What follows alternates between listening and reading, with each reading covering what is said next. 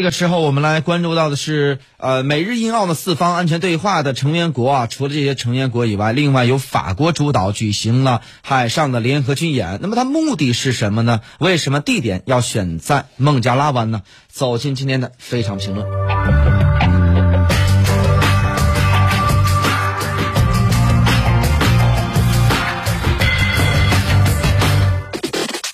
非常评论。之所以在孟加拉湾呢，其实可以看得出来啊，旁边距离马六甲海峡比较近，这明显就是要对其他国家进行遏制，尤其是对中国的海上生命线、交通线进行遏制。另外呢，就是孟加拉湾呢，距离缅甸也很近啊。现在缅甸的局势不太稳，而且那些西方的域外国家呢，不断要插手缅甸的局势，那么。这个在插手缅甸局势，现在美国包括其他一些欧洲国家都不断的宣布啊，对缅甸实施政治和经济的制裁，甚至要取消和缅甸所有的这种贸易的关系。那么这样的话，对缅甸来说所带来的压力就比较大了。但是呢，从目前来看，缅甸国内确实有爆发内战的这种趋势。另外一方面，这些所谓的西方国家在政治和经济制裁无效的状态之下，会不会用这种军事手段来解决问题呢？这个也保不齐啊。那么从拜登的这个角度来说呢，他之前已经提出来要用一切手段来解决缅甸的国内政治问题，尤其是存在之前的民选政府被推翻，形成了军政府这种局面。如果缅甸国内的这种局势不稳定的话，那么对于西方这些国家来说，可能会进一步的加大干涉力度，在缅甸周边的这个海域进行军事演习，又加上了法国，那么其实就凸显可能会采取某种军事行动来给予一定的暗示啊。这其实是一种震慑性的一种行为。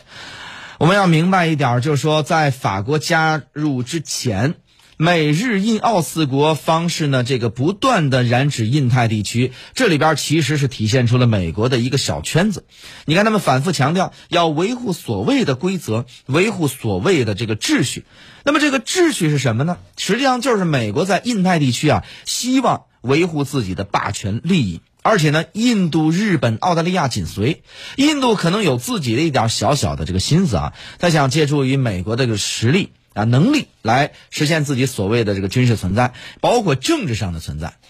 那么，作为法国来讲的话，那么这么多年了，他也不断的把自己的军事实力、军事力量，希望向亚太地区、印太地区进行转移，尤其是在整个的这个中南半岛啊，要实现自己的利益。那么，因为我们知道上世纪六七十年代的时候，我们知道中南半岛里不少是法国的殖民地，所以呢，法国现在在这个军力投送方面，一方面是在非洲有大量的军力投送。因为之前有很多的非洲的国家都是法国的殖民地，而现在呢，有很多国家呢也都处理的很不好啊。法国希望通过军事方式来进行干涉。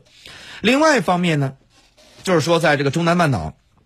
他也希望施加自己的影响力，所以呢才会把自己的军事。实力呢？军事力量向印太地区呢来进行转移，所以呢，这些事件都表明，美国是希望把这么一个四方会谈，或者加上法国的五方会谈，把它变成一个常态化的军事机制。但是呢，从这几个国家来讲，基本上。都有自己的小心思。那么，如果要把它变成一个军事同盟的话，我觉得现在还为时尚早。它只是一个有共同的小心思、小目的才团结走到一起。那么，它这是他们所希望达成的这么一个关键啊。